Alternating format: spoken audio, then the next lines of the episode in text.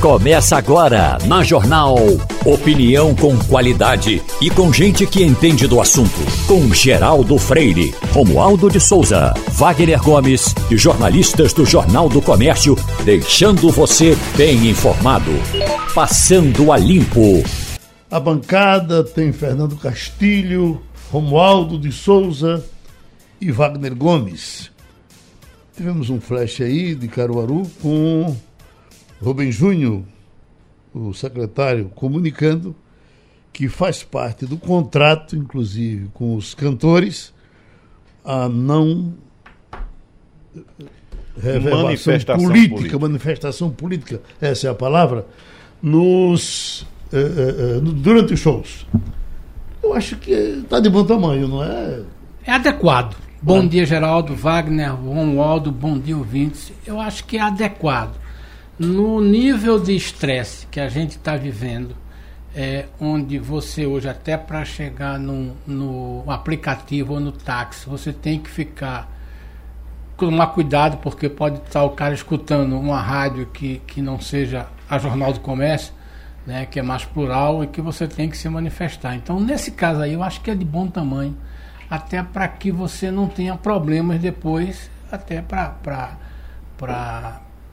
na campanha isso ser explorado, porque tudo vai estar sendo filmado, gravado. O secretário, inclusive, disse na, na conversa que teve aqui com a gente, um flashzinho curto, que o evento é patrocinado pelos três. Pronto, é. Governo, eh, eh, municipal, estadual e federal.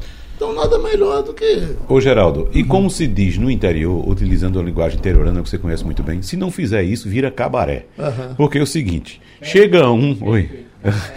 Muito organizado. Eu acho que vira esculhambação. Quem conhece, quem conheceu na juventude, quem sabe como é que era, é um departamento extremamente organizado que não Pois é. tinha esculhambação. Mas esse, esse é o lado preconceituoso que fala desse jeito, né? Aí, vê só. ah, chega um, vai fazer propaganda de um. Chega outro, vai fazer propaganda de outro, por aí vai. Então, o que é que acontece? Tem um público ali que está com intenção de se divertir, e isso pode provocar, inclusive, uma inflamação do público, e pode dar em confusão.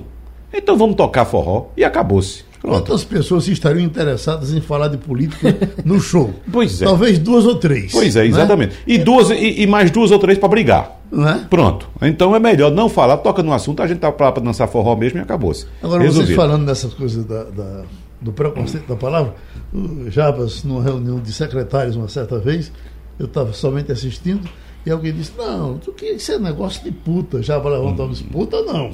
Respeita, Respeita a categoria. respeita as meninas. Mas, ô Romualdo, diga aí.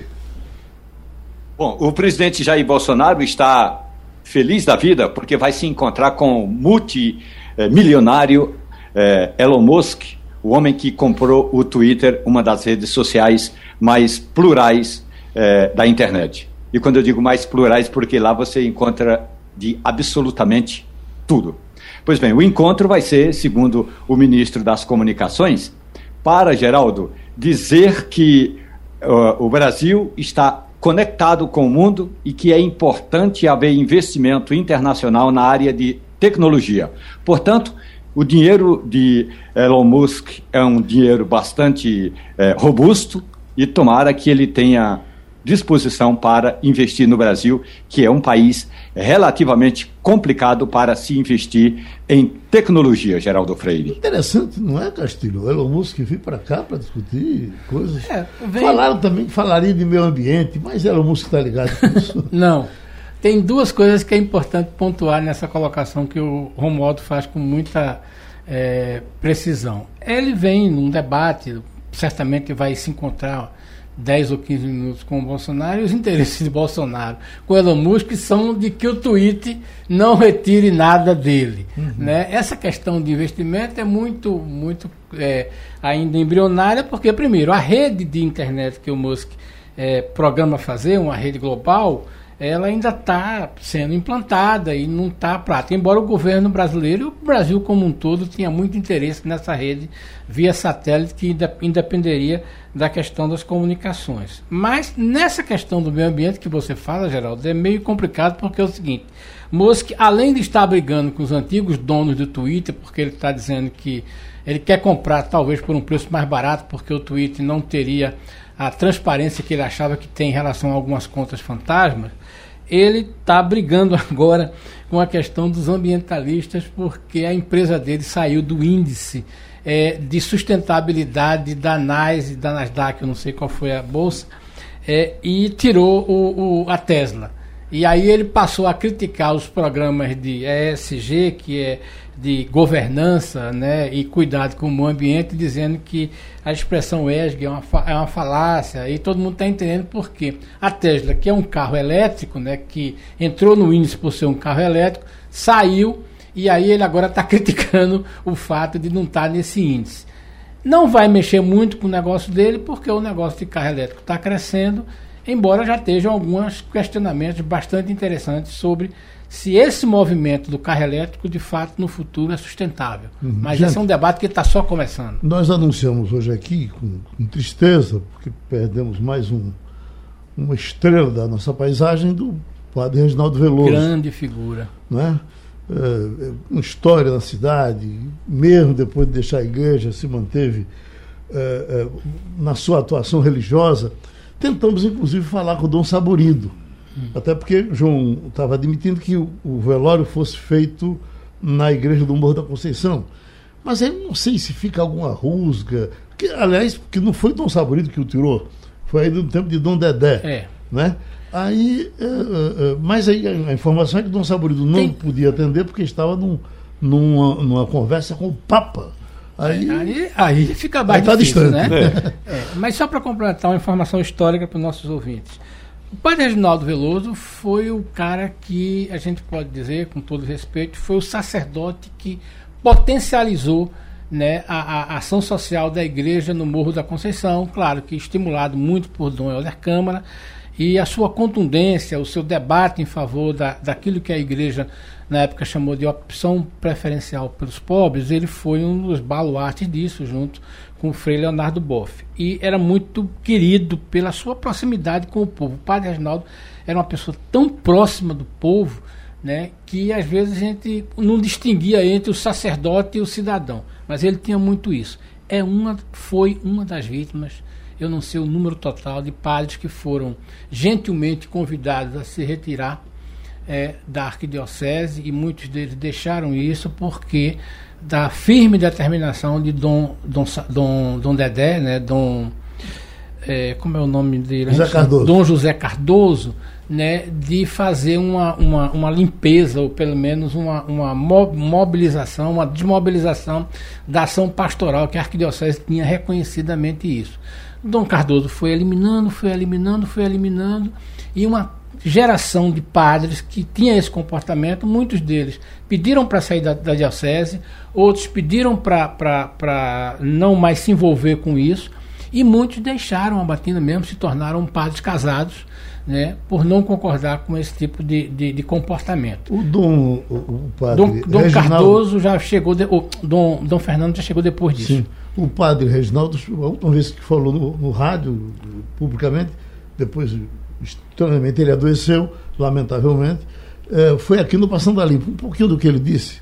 Receba em nome dos pernambucanos que gostam muito do senhor, em nome do pessoal que está indo para o morro agora ver Nossa Senhora da Conceição, lembrando do serviço que o senhor prestou quando, enquanto esteve lá. Então receba um abraço grande e a gente se encontra a qualquer momento, tá certo?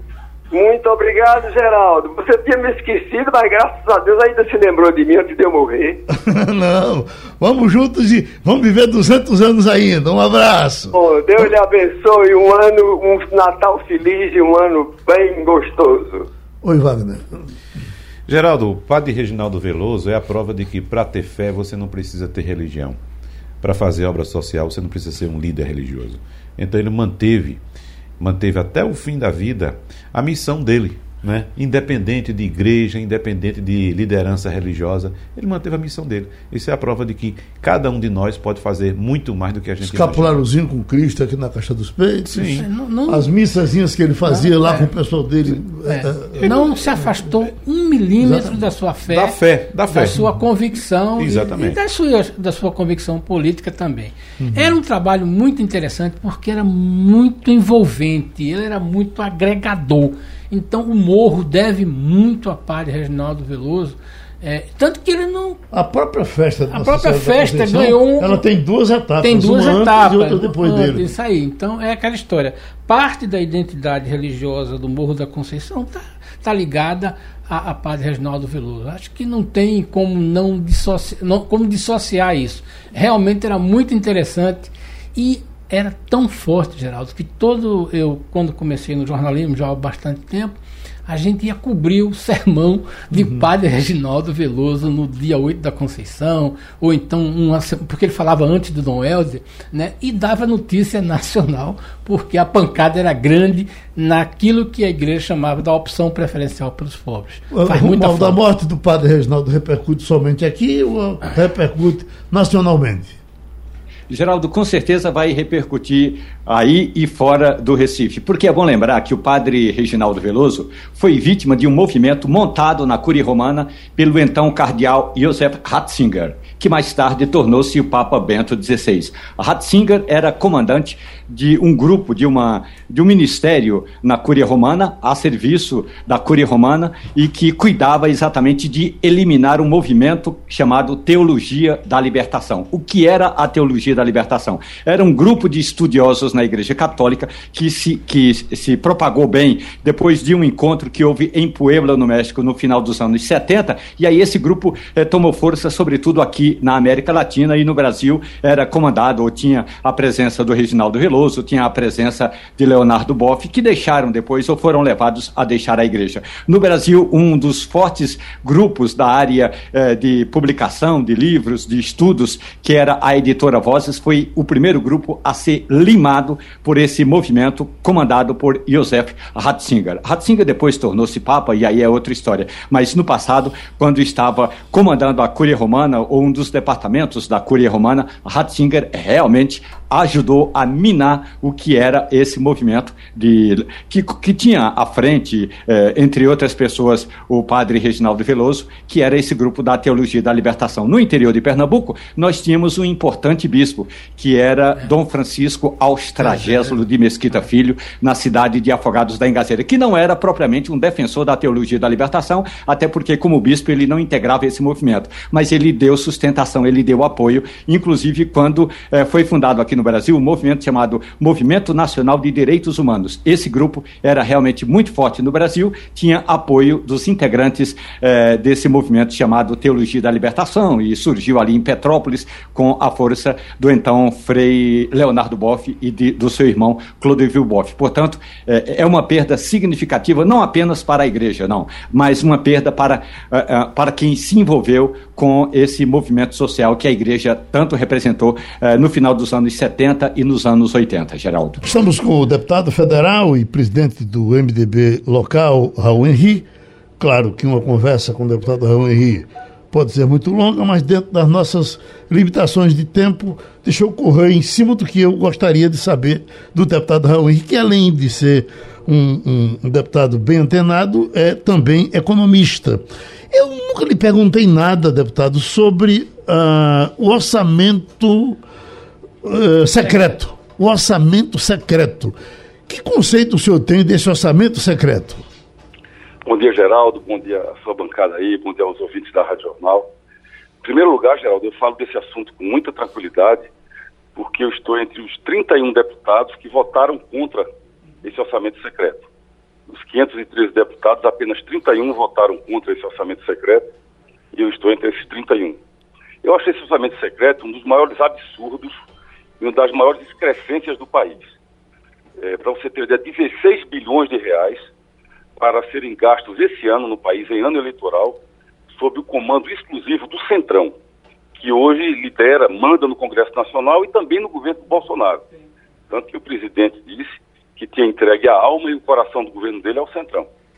É, isso é um recurso, é um volume de recurso enorme para um país que desde 2014 não consegue fechar suas contas no azul, desde 2014 que o Brasil tem déficit primário. E esses 16 bilhões, para a gente ter uma ideia do que é que representa isso, a maior obra de infraestrutura da história do Nordeste é a transposição do Rio São Francisco. Começou no governo do presidente Lula, depois a presidente Dilma, depois Temer e agora Bolsonaro. E até hoje essa obra custou, depois de 15 anos, 14 bilhões de reais. O orçamento secreto que será gasto sob o comando do Centrão neste ano da eleição é de 16 bilhões. Em um país que não tem saneamento básico, que não tem infraestrutura urbana, que não tem transporte coletivo, que não tem infraestrutura, que, que não tem nenhuma visão de obras estratégicas, gastar um dinheiro desse é, é, distribuindo sem nenhum critério objetivo, uhum. sem critério estratégico, sem critério técnico, sem critério populacional, apenas pelo critério dos deputados que mandam no Congresso Nacional hoje, que é o núcleo do Centrão. Tem cidades que estão recebendo 100 milhões, 200 milhões, 300 milhões, 400 milhões, sem nenhum critério técnico, nenhum critério estratégico para o país. O deputado, que falam é que eles tentam fazer uma bancada de 300 deputados com, com esse centrão e com a grande ajuda desse orçamento, desse tipo de orçamento. O senhor acha possível que se, consiga eleger, por, por um grupo só, 300 deputados? Olha, eu acho possível. E acho, inclusive, que a própria eleição do presidente da Câmara, Arthur Lira, já passou um pouco por esse orçamento secreto. A imprensa denunciou, eu não tenho prova, eu não sou leviano, mas a imprensa denunciou em vários veículos que os, o voto de deputado custou 30 bilhões de reais do orçamento secreto na eleição do presidente da Câmara. Então é muito recurso para comprar voto em ano de eleição. E o projeto é realmente esse: é ter uma, uma bancada hegemônica do Centrão na próxima legislatura para sequestrar o próximo presidente da República, para fazer ele refém dos interesses desse grupo de político que existe no país e que não tem nenhum espírito público, que olha primeiro para o próprio umbigo e se comporta como um núcleo de poder, uma corporação em si, e não como uma representação do povo brasileiro. Wagner Gomes? E qual o peso desse grupo, deputado Raul Henri, em projetos como, por exemplo, ontem, que a Câmara aprovou o chamado homeschooling, ou seja, o ensino domiciliar aqui no Brasil. Lembrando que essa prática não era permitida no país por uma ação do Supremo Tribunal Federal. É claro que o projeto ainda precisa ser analisado pelo Senado, mas pelo depoimento do senhor, a preocupação, a minha pelo menos, fica bastante latente, porque trata-se de uma pauta uh, que não tem nada a ver com pedagogia, não tem nada de pedagógico nisso, isso é a pauta meramente ideológica de grupos religiosos que tentam, inclusive, uh, formar maioria na Câmara dos Deputados. Então fica a minha preocupação aqui, o registro em relação ao que está por vir ainda uh, em relação a essas pautas ideológicas numa próxima legislatura, deputado.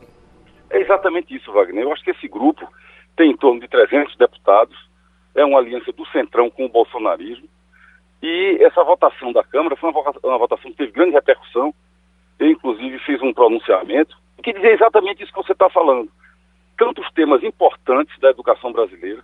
A educação brasileira que ainda se encontra entre as piores do mundo, segundo o maior sistema de avaliação internacional que existe, que é o PISA.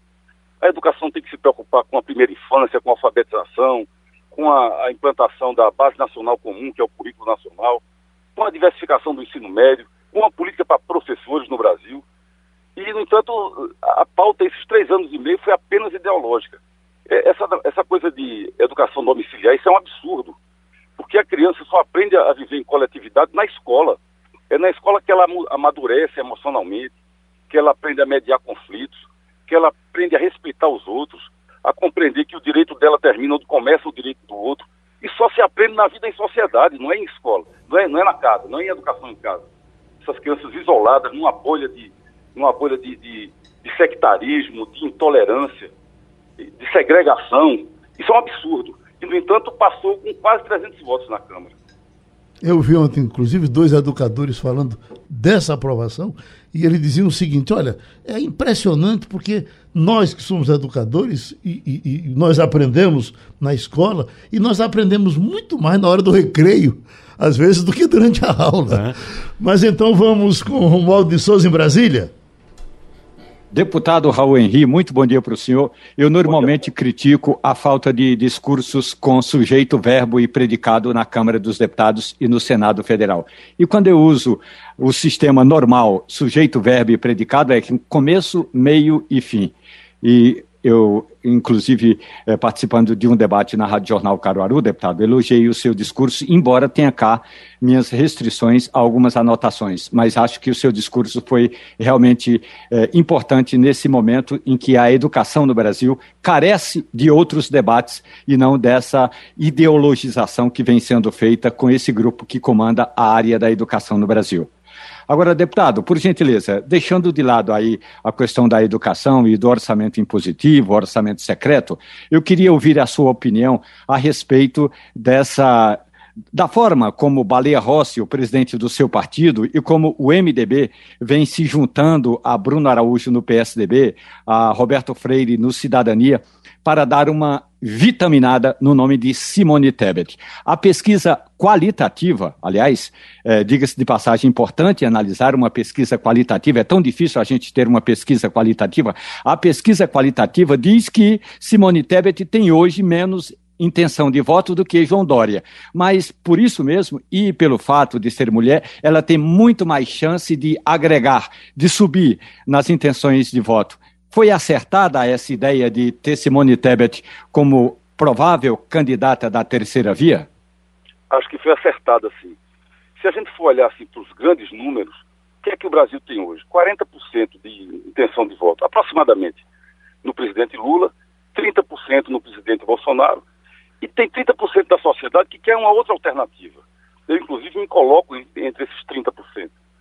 E a, a senadora Simone Tebet, em toda pesquisa, ela aparece com alto grau de desconhecimento e com baixíssimo grau de rejeição. Enquanto o governador, ex-governador de São Paulo, João Dória, tem uma enorme rejeição. Uma rejeição tão grande que o vice-governador dele, que agora é candidato do PSDB em São Paulo, não quer aproximação com ele. Quando a gente ouve deputados de outras regiões do Brasil, é impressionante como essa rejeição dele se propagou pelo país inteiro. Então, eu acho que a candidatura que tem maior condição de representar esse setor da sociedade que quer uma terceira alternativa é a senadora Simone Tebet. Vamos para Castilho? Bom dia, deputado. Eu tinha uma, uma, só um pequeno comentário sobre essa questão do homeschooling, porque é o seguinte: no Brasil inteiro, que a gente tem 18 milhões de crianças, esse movimento aí é representado por 12 mil pessoas. E é, são pessoas de classe média, classe média alta, é, que estão colocando esse tema. Então, acho que é aquela história. Nós estamos perdendo energia demais quando se debate a questão do homeschooling, que não movimenta 0, não sei quantos por cento. Mas esse é um, apenas um comentário incidental. Eu tenho uma preocupação sobre essa questão do, da, da, do orçamento, que eu queria voltar é, em relação que Pernambuco trabalha muito bem historicamente, que é chamada emenda de bancada. É, eu queria que, se possível, nos esclarecesse o seguinte: a gente está vendo muitos milhões aí nesse orçamento paralelo, né, orçamento secreto, mas como é que ficam as ações de, por exemplo, de emendas de bancada, aquela que eh, realmente tinham consistência em projetos estratégicos para estados como Pernambuco? Essa coisa continuou, esfraqueceu. Como é que o senhor vê isso? E, e, e uma opinião, a gente pode até se analisar um pouco, como é que vai ser o mandato do presidente com esse quadro em 2023? É, primeiro, é, essa, essa questão do homeschooling gastou muita energia por um assunto de pouca expressão, mas essa foi a agenda da educação esses três anos e meio. É só guerra cultural e guerra ideológica. Nada que é importante para o país foi discutido. Eu tenho plena concordância com você, Castilho. A segunda questão da emenda de bancada, quando eu saí da Câmara em 2014 para ser vice-governador, essa emenda de bancada existia. O governador, o prefeito do Recife, definiu as prioridades junto com a bancada federal e essa emenda era destinada a projetos estratégicos do Estado. Quando eu voltei agora em 2018, a, a emenda de bancada não existia mais. Não é só em Pernambuco, em todos os estados do Brasil. Ela é fatiada é, entre todos os deputados da bancada e o governador, então, ele vai, se dirige à bancada e pede a, a cada deputado uma fatia da sua emenda para algum projeto estratégico do Estado. Antes, o que, o que existia era uma emenda de bancada definida pelo governador que argumentava com a bancada. Agora não. Essa, essa emenda foi fatiada, cada deputado tem poder sobre a sua fatia e o governador tem que se dirigir a todos eles para pedir um pedacinho dessa fatia e destinar a alguma obra importante do Estado. Deputado, me dar um abraço grande e dizer que para a semana tem o Festival Nacional da Seresta novamente e certamente estaremos por lá, não é isso? Sem dúvida nenhuma, quero lhe acompanhar lá porque a gente participou nascimento desse festival. Né, Exatamente. Já estamos com o cientista político Adriano Oliveira e tem aí agora para se conversar a terceira via. Agora, professor Adriano, a, a, informação, esse assunto já foi tocado aqui.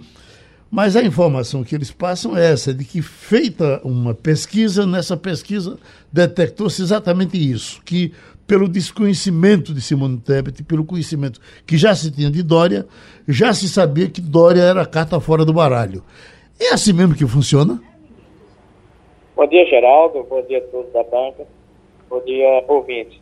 Geraldo, essa conversa que está tendo da terceira via, em particular de que a decisão parte de uma pesquisa, é uma conversa para quem não é profissional. Eu entendo como uma conversa que faz com que você já saiba o final. Ou seja, a terceira via não é viável no Brasil e, consequentemente, Simone Tebet deve ser rifada. Por que eu friso isso? Friso simplesmente porque eles anunciaram que estavam fazendo uma pesquisa qualitativa e quantitativa. Mas quando foram dizer que a Simone Tebet, a senadora Simone Tebet era a senadora mais competitiva, consideraram uma variável extremamente simples e óbvia, que é o nível de conhecimento. É claro que a que Simone Tebet é menos, é, é menos conhecida do que João Dória. E por ser menos conhecida, ela poderá, ela poderá conquistar eleitores, crescer eleitoralmente. Só que se eles fizeram também uma pesquisa qualitativa, eles certamente descobriram que as pesquisas qualitativas mostram. O que, é que as pesquisas qualitativas revelam? Um país fortemente polarizado, eleitores que estão discutindo, debatendo intensamente a polarização entre Lula e o presidente Bolsonaro, eleitores pró-Lula que questionam a situação econômica do país e eleitores pró-Bolsonaro que questionam e que trazem uma agenda moral para debater e esse debate rivalizando com a agenda econômica do PT. Ou seja, o que nós vislumbramos hoje, a partir das pesquisas qualitativas, é de que nós teremos inicialmente um debate econômico, onde o presidente Bolsonaro vai argumentar nesse debate econômico que na, sua, que na era Lula não teve guerra e nem teve Covid, que por isso a economia está tão cabaleante. O presidente Lula vai vender a memória do seu governo e tentará falar de futuro. E, no dado momento, você vai ter um debate moral sobre democracia, um debate sobre liberdade de imprensa, sobre liberdade de expressão.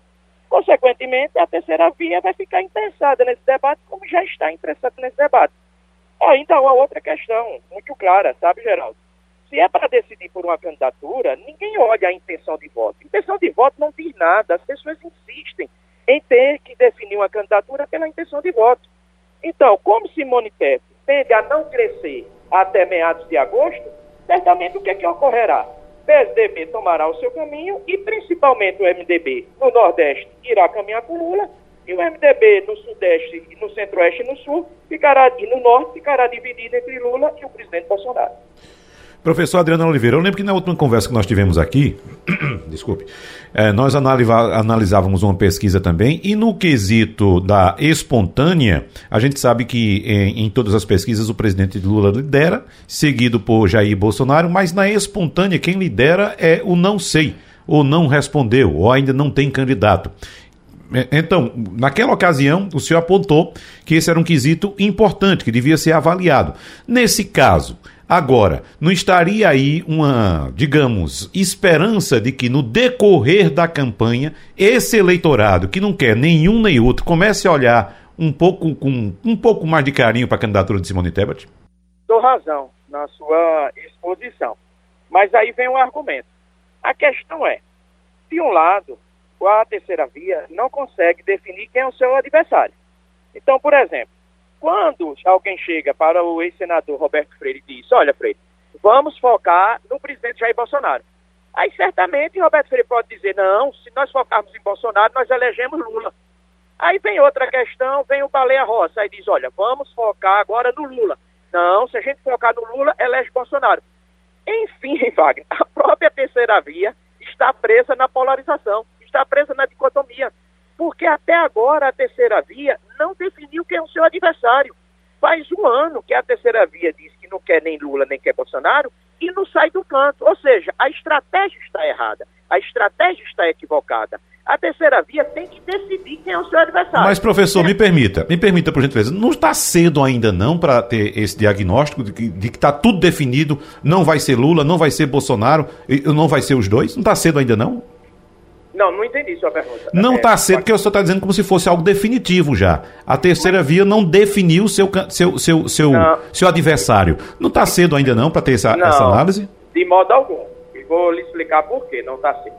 Veja, o ex-presidente Lula, há dois anos, ele começa a recuperar popularidade, há três anos. Ele sai da segunda colocação com o presidente Bolsonaro, ele com dificuldade de, também de recuperar popularidade.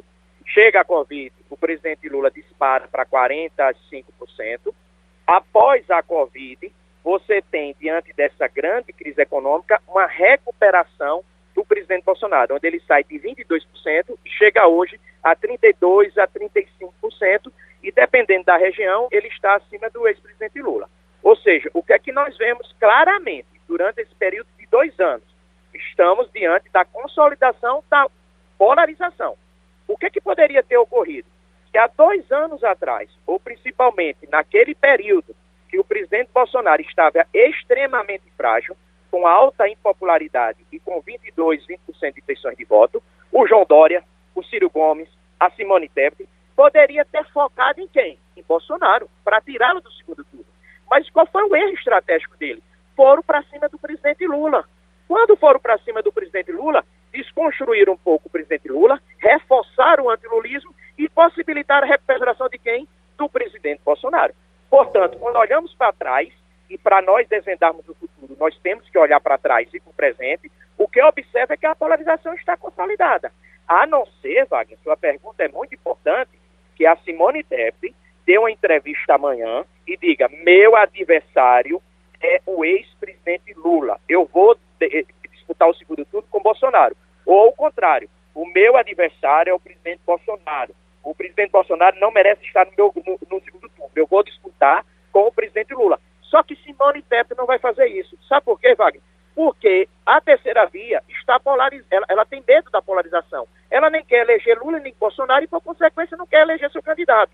Fora isso, Wagner, nós temos que reconhecer a força do bolsonarismo. Olha, é uma coisa impressionante se não nos reconhecermos. Eu estou batendo nessa tecla. No momento que, duro do país, quando foi a Lava Jato, o presidente Lula levou a Haddad para o segundo turno. No momento de crise aguda, que é este momento que estamos vivendo no país, o presidente Bolsonaro recuperou popularidade. Então, desprezar esses dois fenômenos presentes na sociedade brasileira, como bolsonarismo e lulismo, seria miopia da nossa parte. São dois fenômenos que, diante dessa força desses dois fenômenos que se contrapõem e que anulam o outro discurso, e diante também do erro estratégico da terceira via, eu não consigo enxergar com evidências de que nós estamos saindo da polarização ou de que é possível sair. Eu não tenho nenhum dado. Porém, Wagner, me permita, se esse dado surgir, eu serei o primeiro a dizer, Wagner, um dado surgiu. É possível essa polarização ser curada. Fernando Castilho. Bom dia, doutor Adriano. É, eu estou me lembrando aqui que há dois ou três meses atrás nós falávamos sobre essa polarização e o senhor disse, depois da sua apresentação, que devíamos prestar atenção em Simone Tebet. É, e foi uma fala que eu achei interessante, que o senhor dizia, olha, essa senhora pode. É, é, é um fato novo, tudinho. O senhor se desiludiu com ela, ou é porque é, essa questão da polarização inviabiliza a candidatura dela. Eu acho que foi há uns dois meses quando a gente conversou sobre isso e o senhor disse: devemos ficar prestando atenção no que vai acontecer com Simone Tebet. Mudou a sua opinião a respeito dela ou porque é apenas uma questão estrutural mesmo, ela não tem condições de competir? Castilho, muito importante sua pergunta. Lembro bem que eu frisei isso não só nessa entrevista, mas também no artigo que eu publiquei no Jornal do Comércio e também no Poder 360.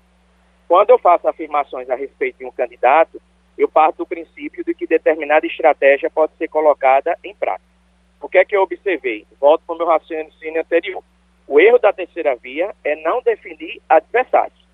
Quando a terceira via está debatendo lá em Brasília a pesquisa, eles não têm coragem de definir quem é o adversário, porque eles ficam com medo de trazer de volta ao Lula, se fizer a opção de criticar Bolsonaro, e quando eles fazem a opção de criticar o Lula, eles têm receio de permitir que Bolsonaro vença a eleição.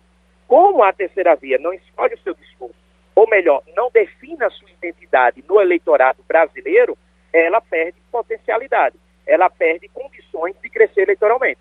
E é isso que eu estou vendo em Simone Tebet. Com todo respeito à senadora, por ter toda uma tradição no Senado brasileiro, advindo inclusive do seu pai, o discurso de Simone Tebet é um discurso fofo, é um discurso sem nenhuma marca, é um discurso sem nenhum objetivo. O que é que ela disse ultimamente? Que quer sair da polarização. Não é esse o discurso, eu volto a dizer, a terceira via, se quer se mostrar viável, ela tem que escolher quem é o adversário dela. Se é Lula, e explicar por que Lula não merece voltar, e se é Bolsonaro, e explicar por que Lula não merece ser reeleito. Mas esse discurso, essa estratégia baseada no nenhum nem outro, como é o caso de Ciro Gomes, os números e as, e as qualitativas estão mostrando que não é uma estratégia viável. Veja que há três anos, Ciro Gomes fica criticando Lula e Bolsonaro e não sai do lugar. Portanto, a minha, minha a, a opinião é muito simples. A terceira via precisa de identidade. E para ter identidade, ela precisa definir quem é o seu adversário no primeiro turno. Se é Lula e Bolsonaro. Se não fizerem isso, continuam sem chance de chegar ao segundo turno e fortalece a polarização. Brasília, Romualdo de Souza. Professor Adriano Oliveira, muito bom dia para o senhor. Simone Tebet, como a gente costuma dizer no interior de Pernambuco, ainda vai ter de comer muita rapadura para se tornar uma candidata conhecida nacionalmente. E aqui eu não estou analisando o fato de, como dizem ela, ser uma candidata Teflon, que não cola quase nada contra ela, porque não tem muita coisa é, exatamente contra a senadora Simone Tebet. Mas é bom lembrar, professor, e aí eu gostaria de ouvir a sua opinião, que Simone Tebet é de um segmento feminino ou seja, as mulheres estão cansadas de serem representadas por um grupo que, em geral, não representa o pensamento das mulheres, mesmo quando colocam mulheres no, uh, uh, no Palácio do Planalto. A minha pergunta: esse fator, o fator feminino, não vai ajudar Simone Tebet a dar uma deslanchada, professor?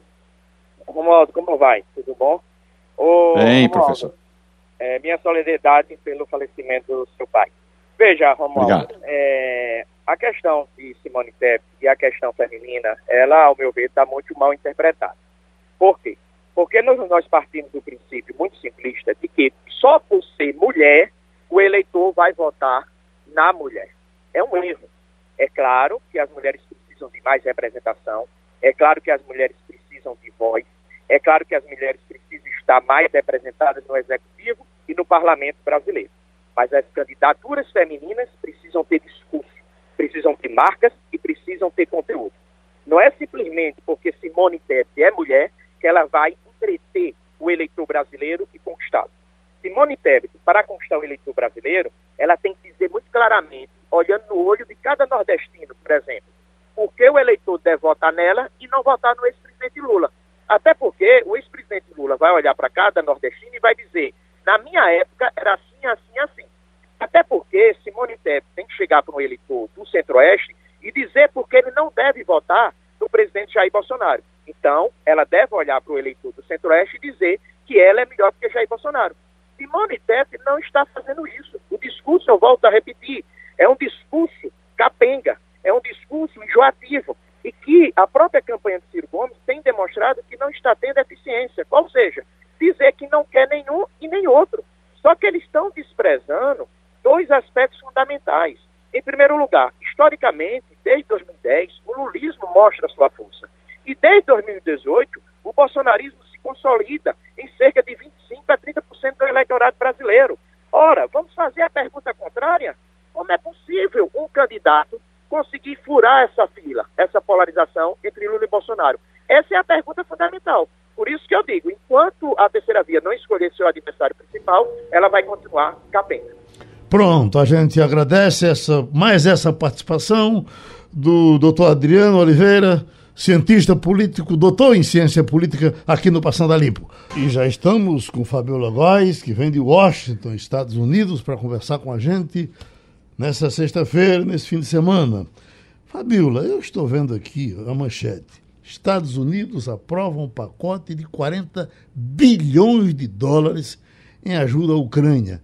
Eu pergunto, Fabiola, por que vocês não assumem logo essa guerra como uma guerra dos Estados Unidos, que é quem está gastando dinheiro com ela, e tira a Ucrânia dessa história? Olha, bom dia, Geraldo, bom dia a todos. É verdade, viu? Esse é um pacote de 40 bilhões, mas lembrando que já foram aprovados outros bilhões, então são quase 54 bilhões de dólares que os Estados Unidos estão liberando para a Ucrânia. Eu não sei como é que o Putin até hoje entrou em guerra com algum dos países da OTAN, porque indícios de que a guerra não é só contra a Ucrânia está bem clara. Né? Os países da OTAN cada vez mais se fortalecendo para combater a Rússia na Ucrânia, a Rússia que tem dito que está tomando áreas, continua tomando áreas no leste do país, na região de Donbás, em Azovstal, né, já, já liberou todos os militares que estavam no complexo industrial, foram quase de 2 mil militares ucranianos que estavam lá no local. É, eles estão dizendo que vão fazer uma troca de prisioneiros, a gente não sabe exatamente onde é que eles estão, mas o fato é que a guerra continua, a Finlândia e a Suécia estão pleiteando entrar na OTAN, o Biden recebeu os, os primeiros ministros dos dois países, e ele, ele encaminhou para o Congresso americano o pedido desses dois países de entrar na OTAN. Então, pode ser que nos próximos dias aí haja uma decisão. A Turquia tá, tem horas que fala que é contra, tem horas que fala que vamos conversar, pode ser que não seja contra. O presidente da Turquia está tá receoso porque esses dois países, segundo eles, estão protegendo terroristas curdos, né? Então, tem ainda muita negociação. A Turquia visivelmente está querendo negociar com os dois países, então tem algumas restrições impostas à Turquia, para os Estados Unidos e esse país, então tem muito ainda para negociar. Mas o fato é que os Estados Unidos cada vez mais entram de cabeça nessa guerra e esse dinheiro vai ser usado para comprar não só armamentos, mas também aviões, né, mísseis, e os Estados Unidos estão ainda pensando de, de outras maneiras, tem ajuda humanitária também, reconstrução do país, então tem, realmente os Estados Unidos são muito envolvidos nessa guerra. Uhum. Romualdo de Souza. Fabiola Góes, muito bom dia para você. Fabiola, quando houve a ideia da criação do BRICS, que é aquele conglomerado de ideias de comércio Brasil, Rússia, Índia, China e África do Sul, os Estados Unidos deram de ombros. Ou seja, acharam que não ia dar muito resultado, como até agora não deu resultado. Aí os Estados Unidos partiram para uma outra estratégia fortalecer o BRICS com projetos de desenvolvimento, sobretudo para a África. Que aí, claro, é uma parceria apenas, uma vez que os Estados Unidos não integram esse, esse bloco. Agora, Joe Biden está dando uma espiada com uma luneta potente para a Ásia, porque a, a China ganha espaço importante depois desse conflito da Rússia com a Ucrânia. Nesse emaranhado de ideias, de conflitos e de estratégias, Biden vai se dar bem ou a China vai engolir os Estados Unidos? Bom dia, Romualdo. Em primeiro lugar, sinto muito pelo falecimento do seu pai. Perdi o meu há dois anos. Eu sei como isso dói. Força para você. E esse momento do, do Biden e a Ásia é um momento em que ele tenta marcar posição mesmo em frente à China. Vai ter reunião né, com no Japão. Hoje ele vai para. Hoje ele está chegando na Coreia do Sul, mas amanhã, a partir de amanhã, no domingo, ele já está no Japão para participar do, de reuniões do Quad, né, que é aquele grupo de Índia, Japão, Estados Unidos e Austrália, que foi criado exatamente para frear, tentar frear a influência da China na região. Então, ele chega com essa ideia de unificar né, esses, esses países para proteção, inclusive, das suas fronteiras. E eu li algumas matérias aqui nos Estados Unidos, dizendo, algumas matérias de jornais importantes, e New York Times, a agência Reuters, falando que seria também uma maneira de eles impedirem é, uma tentativa de invasão da China em Taiwan e um recado dizendo assim, olha, não tentem fazer o que você que a Rússia fez com a Ucrânia. Então evitem qualquer é, insistência aí de, em relação a Taiwan. Então é um fortalecimento desses países muito importante nesse momento da guerra. Ele, obviamente que eles vão conversar sobre o conflito na Ucrânia entre Rússia e Ucrânia e a gente assim espera um pronunciamento. Hoje vai ser um dia movimentado por aqui por causa desse encontro. Uh, uh, eu? Wagner. É, vamos lá, Fabiola, porque a gente, aproveitando esse embalo. Decido na bala. Tranquilo, aqui é decide, decide, no diálogo, Fabiola. Vamos lá, é Castilho.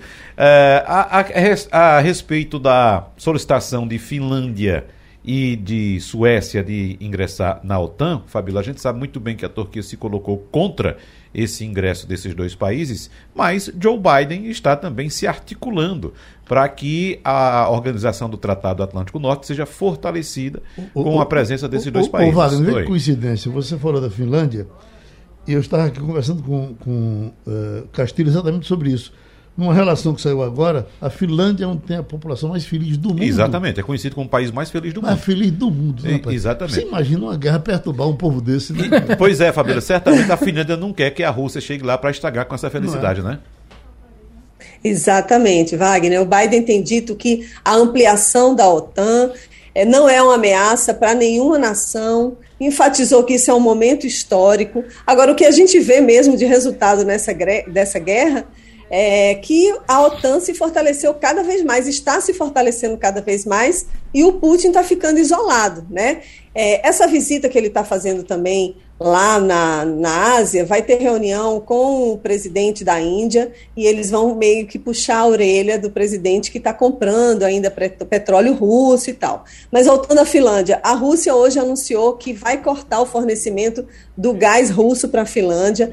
A Rússia já cortou para a Polônia e para a Bulgária, então vai haver retaliação nesse momento, mas a Finlândia já vi também, já li matéria dizendo que eles já estavam esperando que isso acontecesse, eles estão, estão cada vez mais é, tentando se livrar dessa dependência econômica da Rússia.